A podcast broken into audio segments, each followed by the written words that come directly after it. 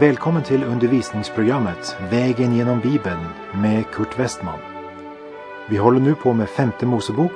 Slå gärna upp din bibel och följ med.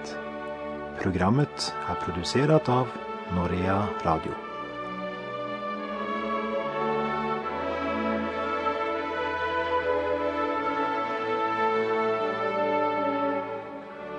Vi har nu kommit till femte Mosebok kapitel 17 som innehåller föreskrifter angående offer vi ger till Herren och så ett klart förbud mot avgudstyrkan. Men innan vi går vidare vill jag gärna nämna att indelningen i verser och kapitel inte finns i den hebreiska grundtexten. Det är bara en mänsklig ordning för att hjälpa oss att lättare finna fram till bestämda avsnitt.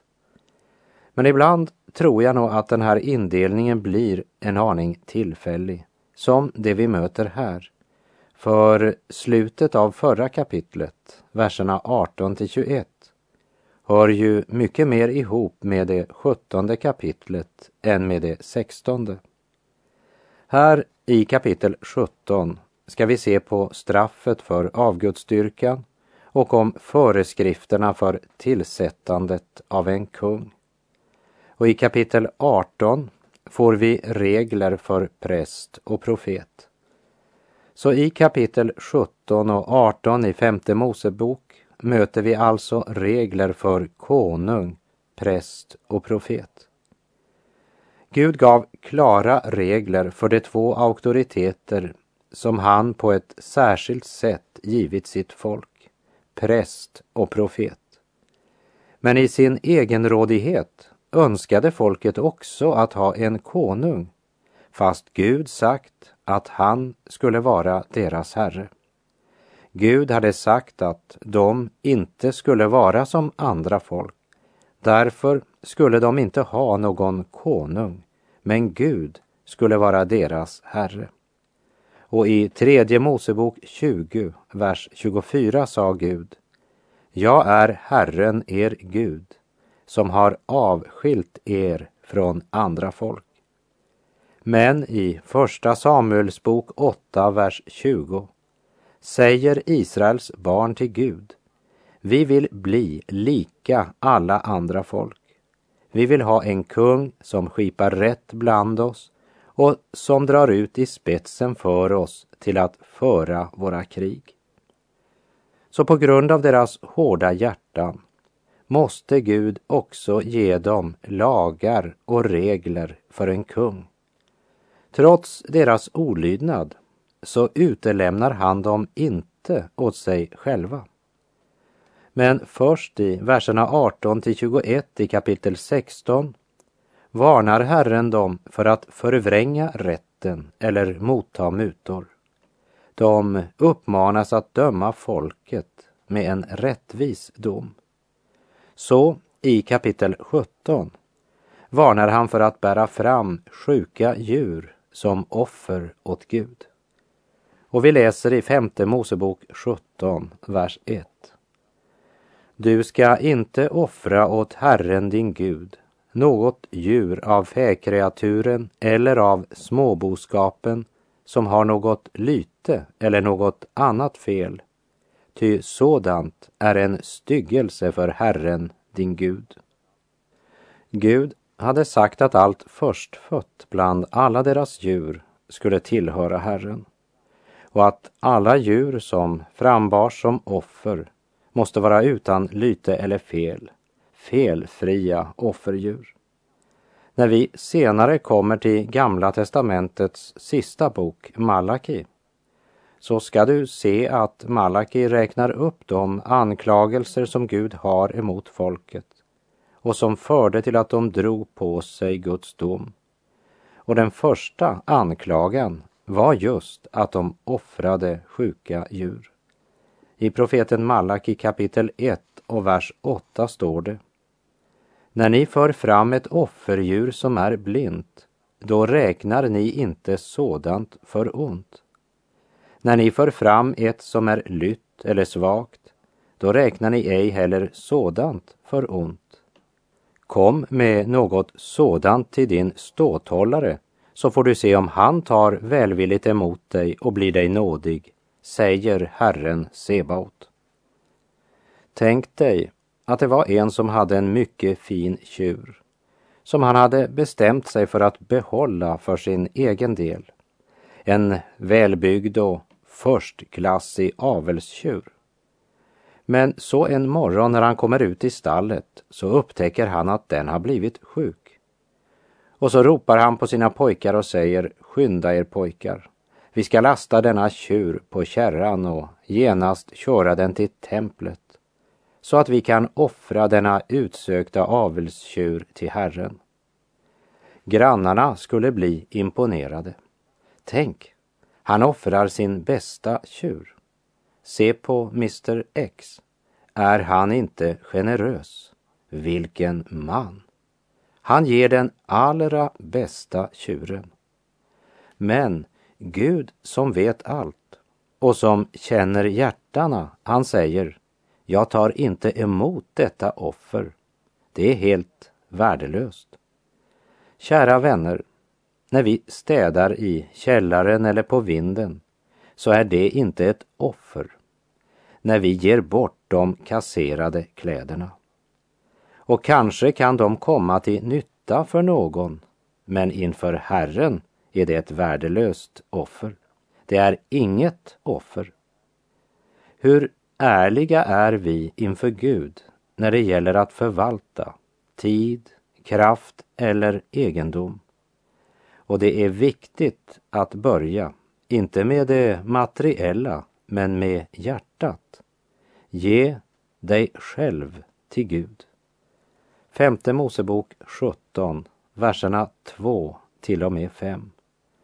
Om bland dig inom någon av de städer som Herren din Gud vill ge dig någon man eller kvinna befinns göra vad ont är i Herrens, din Guds, ögon genom att han överträder hans förbund och går bort och tjänar andra gudar och tillber dem eller också solen eller månen eller himlens hela härskara mot mitt bud.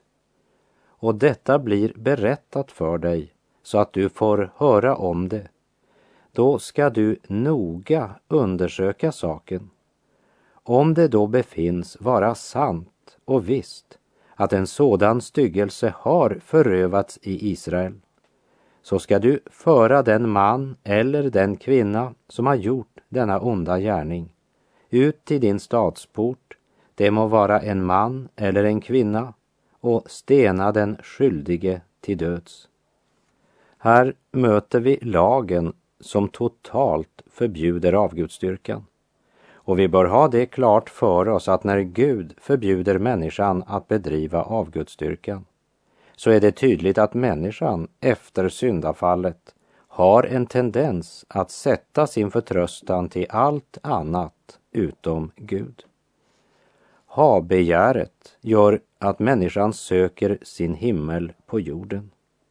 Och denna värld är full av saker med vilka man kan bedriva avguderi.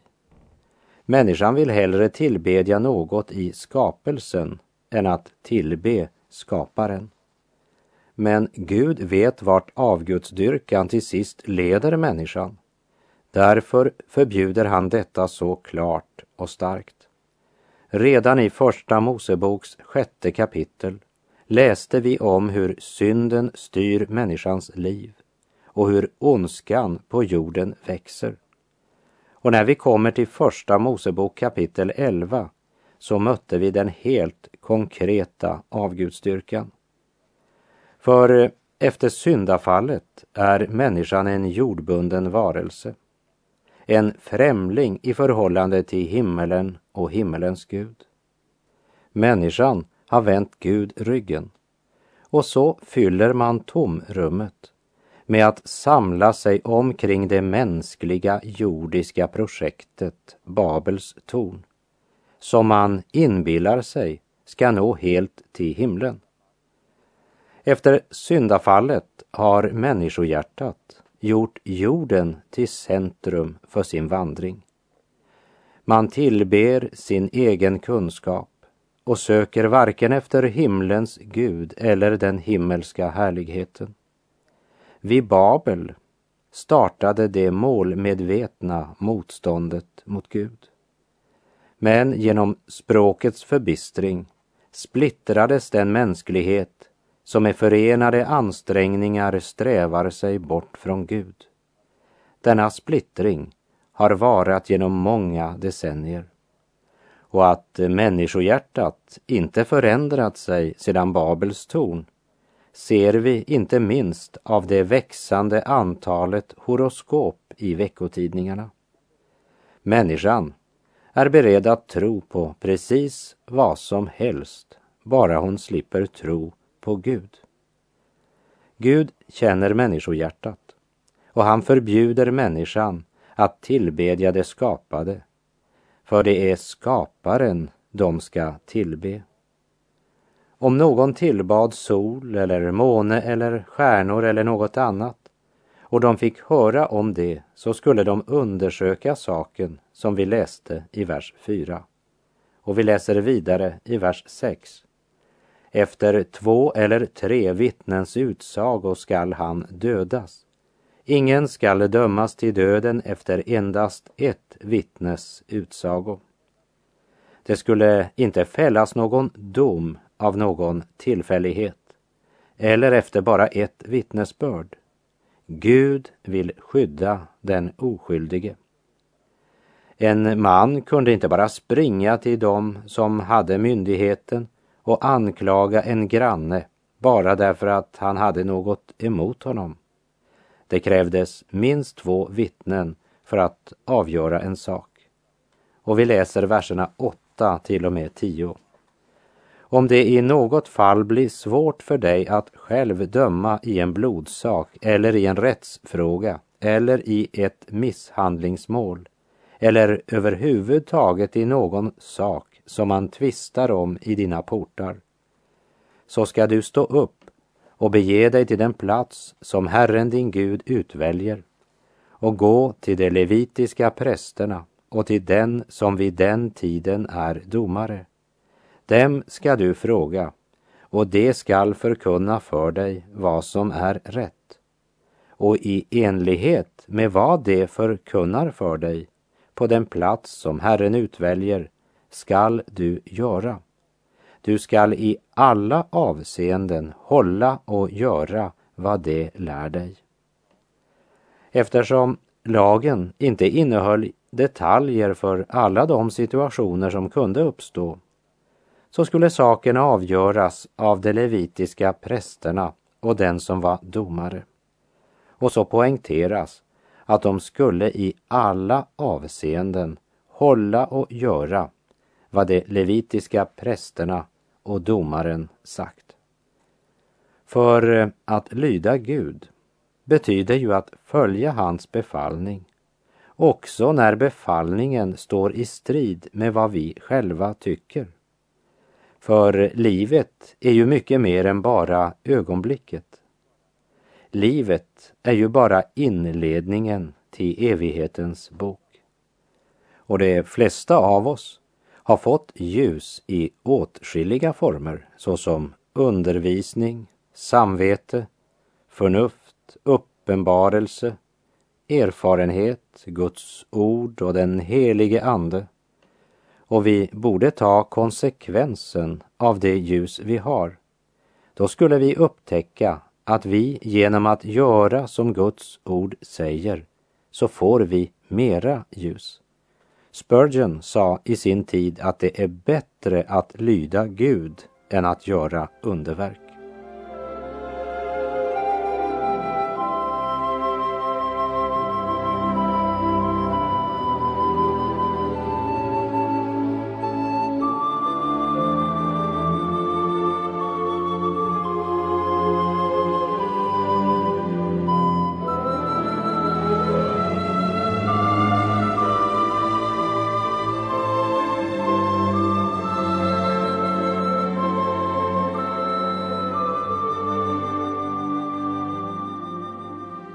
Så fortsätter Herren i verserna 14 och 15 att säga att när de kommit in i löfteslandet så kan det ju hända att de, trots att Herren sagt att de inte skulle ha någon konung och inte vara som andra folk, så kanske de ändå kommer att säga, jag vill sätta en konung över mig som alla folk omkring mig har.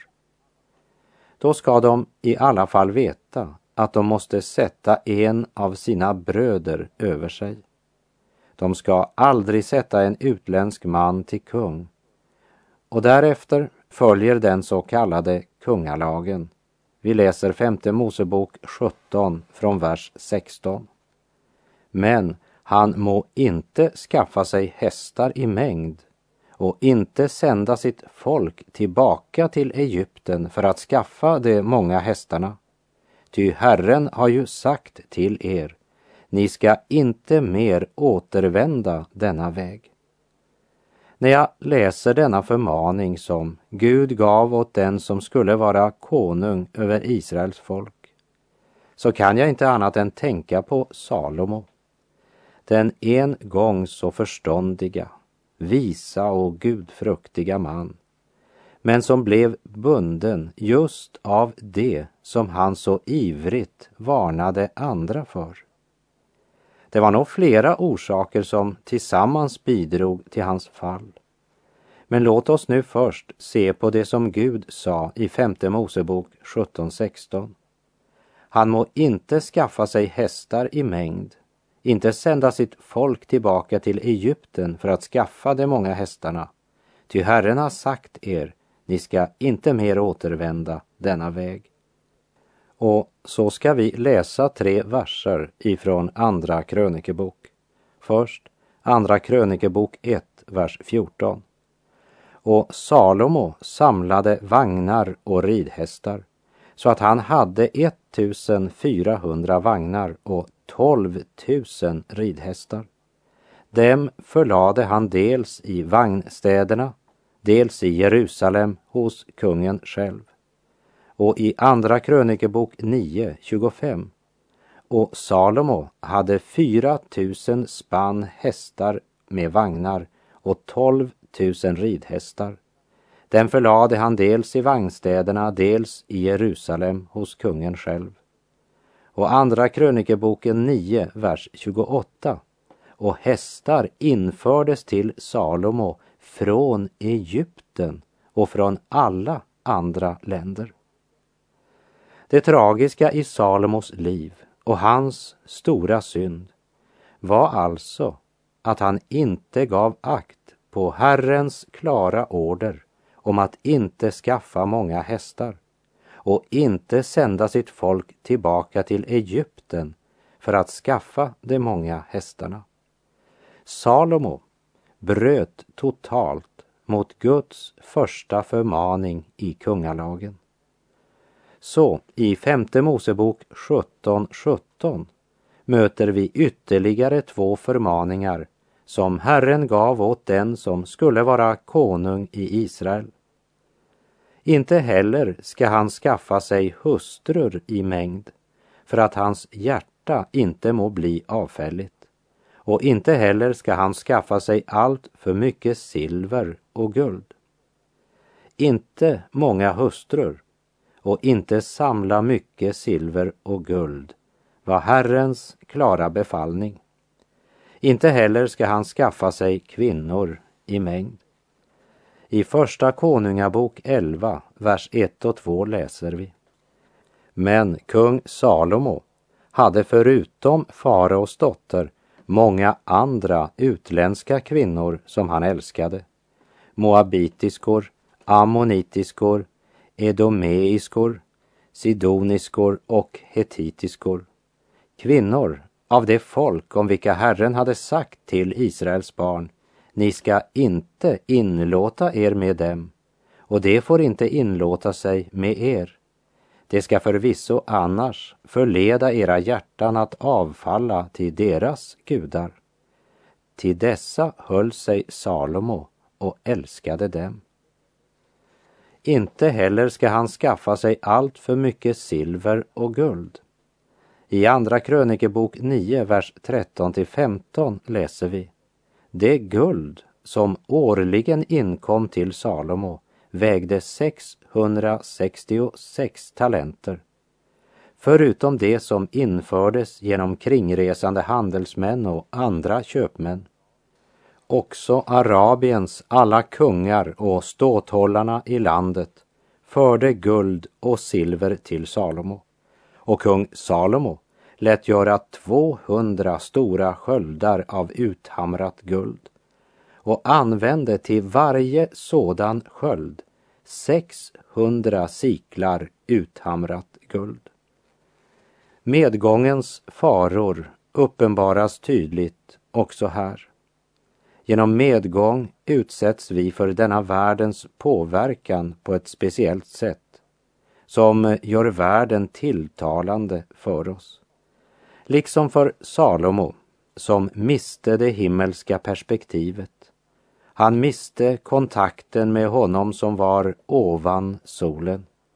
Och därför började han att söka sin tillfredsställelse i det som finns under solen. Det vill säga i det materiella och sinnliga njutningar. Men att dricka ur syndens brunn gör själen fattig och tom. Allt är tomhet och fåfänglighet, säger han mot slutet av sitt liv. Det är ingenting nytt under solen. Nej, det ska vara säkert och visst. Ska en människa uppleva något absolut nytt måste hon lyfta sin blick upp till honom som är ovan solen. Gud ser bakom fasaden. Gud känner det fallna människohjärtat och han vet vad han ska förmana människan att hålla sig undan.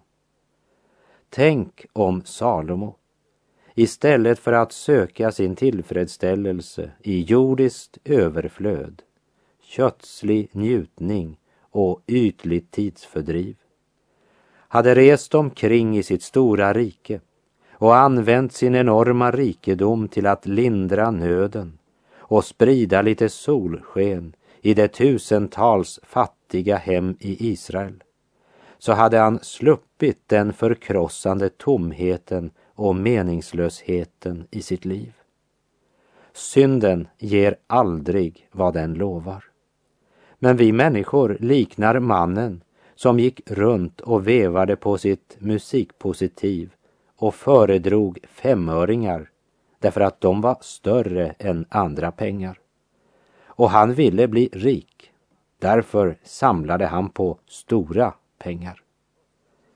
I Första Konungabok 11, verserna 3 till 6 läser vi.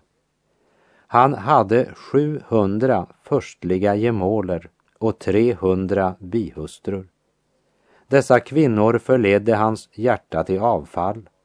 Ja, när Salomo blev gammal förledde kvinnorna hans hjärta att avfalla till andra gudar, så att hans hjärta inte förblev hängivet åt Herren hans Gud, som hans fader Davids hjärta hade varit. Så kom Salomo att följa efter Astarte, sidoniernas gudinna, och Milkom, ammoniternas styggelse. Och Salomo gjorde vad ont var i Herrens ögon och följde inte i allt efter Herren som hans fader David hade gjort. Följde inte i allt efter Herren, men lite grann. Hans hjärta var delat.